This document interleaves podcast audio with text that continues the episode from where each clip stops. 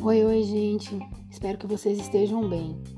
Vamos continuar por aqui o nosso estudo de letra de câmbio com a última declaração cambial, que é o aval.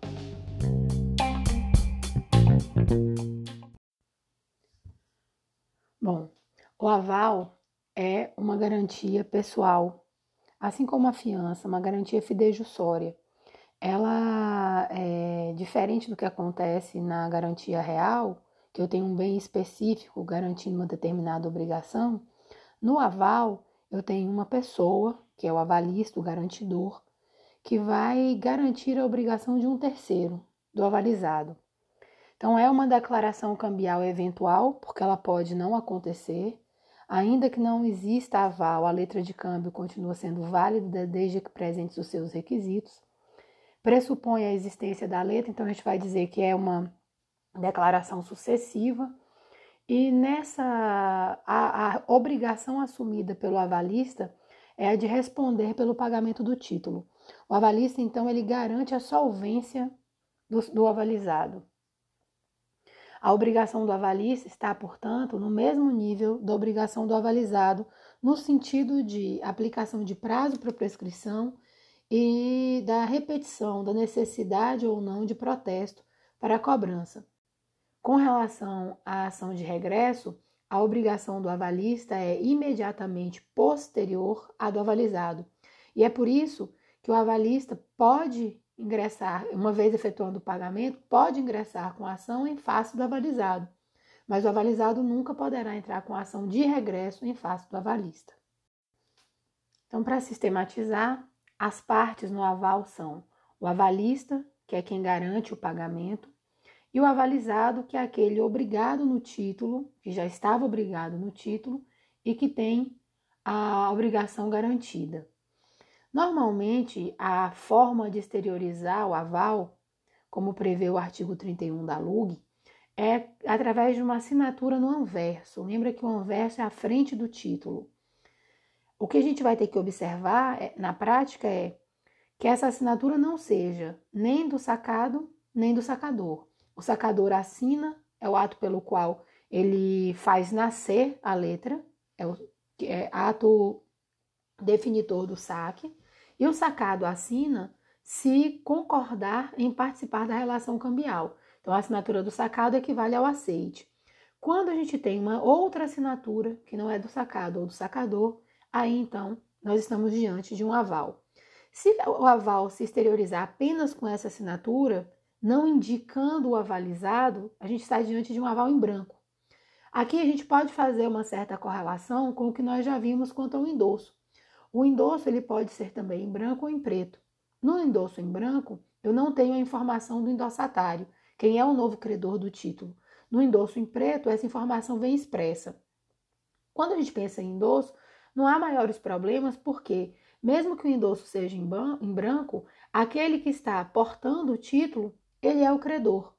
Dá para você identificar. No aval isso não acontece, porque o avalista ele não fica de posse, ou melhor, o avalizado, ele não fica de posse, na posse do título. Como ele é um dos devedores, o título ele vai para o credor. O credor é que tem a posse do título e apresenta o título quando do pagamento. Então, nesse caso, não teria como saber quem é o avalizado, a não ser que a lei trouxesse essa regulamentação. E é isso que a LUG faz. O aval em branco numa letra de câmbio será sempre para o sacador, sempre para aquele que cria a letra. Para essa regra não existe exceção. Uma outra forma de exteriorizar o aval é fazendo essa assinatura no verso, nas costas do título. Só que a assinatura no verso, como já vimos e convencionou, é, se convencionou dessa forma, é uma assinatura que demonstra endosso.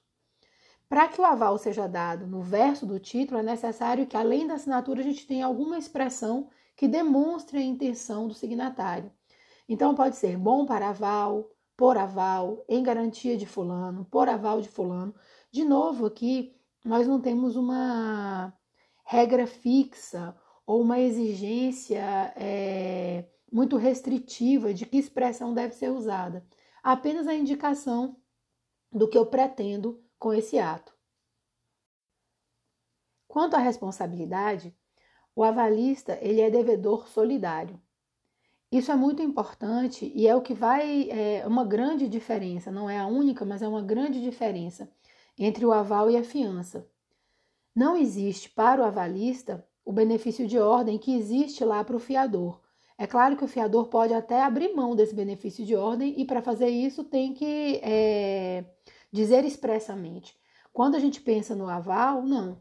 O avalista é um devedor solidário ele é solidário como todos os outros signatários do título. Então, significa dizer que o credor desse título pode, ao invés de buscar primeiro no avalizado o pagamento do título, ele pode direto buscar do avalista o adimplemento da obrigação. Isso caracteriza o aval como uma obrigação mais forte, mais segura que a fiança. E se vocês é, se recordam do que nós já vimos anteriormente, Fazendo uma comparação entre endosso e cessão de crédito, isso se repete. As obrigações cambiais, elas normalmente são revestidas de maior segurança. E isso se deve ao fato de que uma das funções do título de crédito é permitir com segurança e agilidade a circulação de, de riquezas. Então, para que essa circulação aconteça, a estrutura de regulamentação dos títulos ela tem que ser uma tal que garanta ao é, novo credor, aquele que recebe o título por meio de endosso, uma garantia de pagamento. Se o devedor principal for insolvente, ainda assim ele tem uma grande chance de receber, tendo em vista a solidariedade que existe entre todos os signatários do título. Uma outra questão importante: as obrigações é, que estão ali comprovadas, é, definidas no corpo da, da letra, na cártula, elas são autônomas entre si. Esse princípio da autonomia foi estudado lá no início, quando a gente viu as regras gerais para os títulos de, de crédito, a teoria geral dos títulos de crédito. E esse princípio da autonomia vai é, assinalar que cada obrigação deve ser verificada por si. Então, não há subrogação, não há dependência as obrigações que constam do título, elas não são acessórias, elas são autônomas e devem ser consideradas dessa maneira. Isso é importante porque se a gente estiver diante de uma nulidade, de uma falsa assinatura do avalizado, a obrigação do avalista permanece, porque são obrigações autônomas. Outra questão importante: mantém-se aqui a ideia da inoponibilidade das exceções pessoais. Imagine que o avalizado é, como aqueles, aqueles exemplos iniciais, um menino de 5 anos que, numa brincadeira, é, saca uma letra de câmbio. Se eu avalizo essa letra de câmbio, posteriormente, no momento de pagamento, eu não posso alegar que o sacador era incapaz, absolutamente incapaz, e por isso a minha obrigação não existe. Essa, alega, essa alegação é do sacador. Essa exceção pessoal é dele, a incapacidade é do sacador e não do avalista. Então, o avalista, por ser capaz, ele responde à obrigação é, que nasceu com o aval, é uma obrigação válida e não são oponíveis a terceiros as exceções pessoais, no caso, a incapacidade do sacador, porque é do sacador e não do avalista. Uma última é, observação que eu acho que é interessante diz respeito à transferência da obrigação do avalista para os seus herdeiros. Essa questão é, é suscitada porque, apesar da, do aval ser uma garantia pessoal, uma obrigação pessoal, ela não é personalíssima. Então, mesmo que o avalista é, faleça antes do vencimento do título, essa, essa obrigação do aval se transfere aos herdeiros. O, STE, o STJ vai dizer que essa transferência é uma transferência anômala de obrigação. Mas e com limites, né? O limite da obrigação é o valor dos bens deixados, então as forças da herança. Então, não há mais dúvida com relação a isso, a discussão ela é pacificada e sim, os herdeiros, eles também têm a obrigação, tem, existe com relação aos herdeiros a obrigação é, do falecido avalista, desde que a, seja possível né, o adimplemento da obrigação, levando em consideração as forças dos bens deixados. Com relação ao direito de regresso, é interessante perceber que quando o avalista efetua o pagamento da obrigação, ele está cumprindo uma obrigação sua, né, em razão de ser garantidor, mas essa obrigação ela não é a do devedor principal. O avalista, qualquer que seja o avalizado, ele é um devedor indireto, um co-devedor. Então, nesse, nessa posição, quando ele efetua pagamento, o pagamento ele é recuperatório e não um pagamento é, é extintivo. Quem extingue a obrigação quando paga é o devedor principal. O avalista, quando paga, ele recebe de volta. Lembrando que o título ele é de apresentação, então a gente está falando de uma obrigação quesível. O credor ele vai até o devedor, apresenta o título, o devedor, no caso do meu exemplo, o avalista, ele efetua o pagamento e resgata o título com a quitação. E nesse momento ele se torna credor desse título. Então, como credor que é, o avalista tem direito de regresso para receber do avalizado e daqueles que são anteriores a ele o, os valores que ele pagou atualizados. Importante lembrar que a ação de regresso é sempre em face dos anteriores. E por isso é tão importante entender que a obrigação do avalista ela é imediatamente posterior à obrigação do avalizado. Então, o avalizado não pode cobrar do avalista, mas o avalista sim. Em ação de regresso, como o avalizado é anterior, pode buscar dos anteriores os valores que foram pagos. E aí pode buscar do seu avalizado, mas também de todos aqueles que vêm antes do avalizado. Por isso, ação de regresso. E mais uma vez, reafirmar que esse direito é autônomo. E eu estou batendo nessa tecla com uma certa insistência, porque no texto da LUG, exatamente quando fala sobre esse direito de regresso, vai dizer que fica subrogado no direito é, daquele, né, que, do, do, do credor. Não há subrogação, tá? não há subrogação. A obrigação de pagar do avalista é autônoma, mas o direito dele de receber em ação de regresso os valores que foram pagos também é autônomo. Não há subrogação nesse caso, não há dependência ou interdependência dessas obrigações. Uma outra discussão que surge, também bastante interessante, e que nasce com o Código Civil de 2002, é a necessidade da outorga conjugal. Bom, quando é, até 2002 nós tínhamos necessidade de outorga para fiança. E isso é tranquilo, porque quando a gente fala de fiança, a gente está tratando de contrato. E lá no direito civil, as regras referentes aos contratos, elas são umas tais que diferem bastante dessas regras que nós estudamos para os títulos de crédito. Quando eu celebro um contrato com alguém, muitas vezes eu tenho indicação do serviço ou indicação do produto, eu converso com essa pessoa, Salvo o caso de contrato de adesão, eu discuto os termos do contrato. Eu tenho como ali ter, pelo menos do ponto de vista negocial, um relacionamento com o contratante ou com o contratado. Entre eles existe uma espécie de vínculo, de presença, de discussão, de conversa. Quando a gente pensa na letra de câmbio, por exemplo, mas isso vale para qualquer outro título, como ele nasceu para circular, toda a estrutura dele é para permitir essa circulação. É possível que na data de vencimento o credor não conheça o devedor principal, embora ele conheça sim quem passou o título para ele por, por meio do endosso.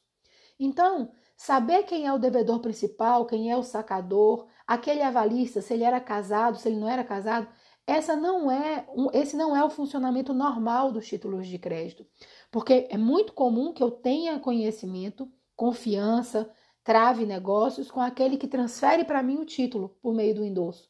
Mas não necessariamente eu tenho todo esse conhecimento com relação aos outros signatários. Então, até 2002, a gente tinha outorga conjugal para fiança, mas isso não alcançava o aval. E era tranquilo que fosse desse jeito. Ah, mas e como é que protege o direito, o, o direito do cônjuge, a ameação? Aí tranquilo. Em caso de execução, do, do avalista, o cônjuge podia, por meio de embargos de terceiro, se apresentar no processo dizendo que não houve vantagem nenhuma para a sociedade conjugal daquela transação e requerer a proteção da ameação, que a ameação não fosse alcançada pela execução. Então, era uma maneira de garantir o patrimônio, de permitir a livre circulação, de não interferir nas questões relativas ao regime jurídico dos títulos de crédito e de assegurar o direito ao cônjuge que não teve benefício com relação ao aval. A partir de 2002 começa uma grande discussão.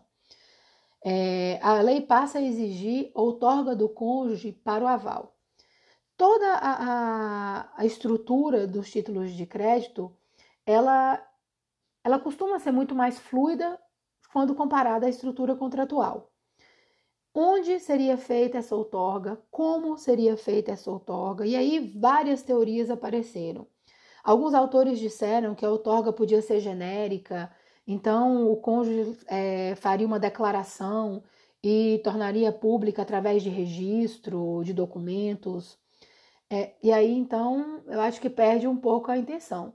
Porque se a intenção é proteger o patrimônio é, do, do casal, se eu faço uma outorga genérica, é mesmo que não fazer outorga alguma, já que eu não estou analisando caso a caso para é, dar o meu consentimento. Outra possibilidade, ah, ele vai assinar junto no título. Assinar como? Porque se é só, só assinar, está avalizando. Essa outorga conjugal, ela não existe na regulamentação do título de crédito. Então, não tem uma estrutura prévia definida para isso. Diante de toda essa confusão, as instituições financeiras que lidam muito com a emissão de títulos de crédito começaram a exigir, em caso de de aval, é, avalista casado, não a autorização do cônjuge, mas dois avais. O aval daquele que já seria avalista, e ao invés da autorização, já que existia tanta confusão acerca de como isso aconteceria, que esse que o outro cônjuge também avalizasse. E aí então, aquilo que era uma ideia para resguardar o patrimônio do casal, para resguardar o patrimônio da família, acaba por cair por terra, porque agora, se eu tenho os dois cônjuges avalizando, eu não tenho nem que falar em proteção de meação, porque não é a obrigação do outro, é a minha obrigação. Então, em razão dessas discussões, a gente teve é, alguns enunciados do Conselho da Justiça Federal, tanto enunciados na época das jornadas de direito civil como na, na, nas jornadas de empresarial, e posicionamentos doutrinários é, mais envolvendo muito mais uma possibilidade de ineficácia do que de nulidade. Bom, um passo que a gente tem que pensar assim: e se não tiver um motivo justo para para negar o consentimento? Olha, é muito difícil você analisar motivo justo para essas obrigações como o aval. Você assumir uma obrigação, às vezes de vulto, numa situação de insegurança ou numa situação de crise, isso não é motivo justo suficiente para negar a outorga? Diz o artigo 1648 do Código Civil que, não havendo motivo justo ou quando for impossível a outorga do cônjuge, haverá suprimento judicial. E se eu não tenho outorga nem suprimento, qual é a consequência dessa ausência? Bom, nos termos da lei, a gente teria o aval anulável. Para a doutrina, o aval é ineficaz. Na verdade, o que a doutrina faz é se posicionar para a gente chegar na mesma saída que existia antes da previsão do artigo 1647, inciso 3, que é da exigência da outorga. Se é ineficaz com relação ao cônjuge que não aceita, que não é, concordou, que não é, deu a outorga, vai funcionar como era antes como, como é que seria? Se ele for, se esse aval for considerado é, nulo, que era a primeira ideia de aplicar a súmula que falava da fiança, não produziria efeitos nunca. Isso seria um problema para as relações cambiais. Se eu torno ineficaz com relação ao cônjuge que não concordou, é só com relação a ele. Então, o aval continua válido, a obrigação do avalista também, mas essa obrigação não pode alcançar o patrimônio do cônjuge que não concordou. E a gente volta para a possibilidade da, dos embargos de terceiro para proteção da ameação. Quem é legitimado para propor essa ação? Buscando a ineficácia ou a nulidade? O cônjuge que não anuiu e os seus herdeiros. Por óbvio, o avalista não pode fazer isso. Afinal de contas, quem não conseguiu, quem não buscou a anuência, quem agiu de forma irregular foi ele próprio. E o prazo para a propositura dessa ação é de até, até dois anos após o término da sociedade conjugal. Esse é um ponto de discussão. Alguns julgados é, já existem nesse, no sentido de, da ineficácia, né? especialmente em razão das características que são próprias dos títulos de crédito, especialmente da cartularidade. A semelhança do que a gente viu lá no aceite, o aval também pode ser parcial. Eu, como avalista, posso avalizar o total da obrigação, e aí eu não preciso dizer que estou avalizando o total, porque esse seria o natural, mas se quiser, eu posso avalizar apenas parte da obrigação. Então, numa obrigação de 50 mil reais, eu posso ser avalista no valor de 30 mil. E a minha obrigação, ela é exatamente do tamanho do aval que eu dei. Então, o artigo 30, apesar de dizer que o aval tem que ser puro, simples, que ele não pode ter condições, permite que o avalista limite a obrigação garantindo parte do valor. Então, o aval limitado ou parcial é possível, é válido e permitido pela LUG quando a gente trata de letra de câmbio. É importante fazer uma observação. Esse, se eu quero limitar o meu aval, essa limitação deve ser expressa. Se eu não faço constar do aval que ele é limitado e a qual valor esse aval se, é, se presta, eu estou diante de um aval total. Uma outra questão importante, não dentro da LUG, mas lá no Código Civil, quando fala dos títulos atípicos. O artigo 897 vai proibir aval parcial. Essas coisas é que vão é, fragilizando a ideia de que a gente teria uma teoria geral dos direito, do direito cambiário ou dos títulos de crédito no Código Civil.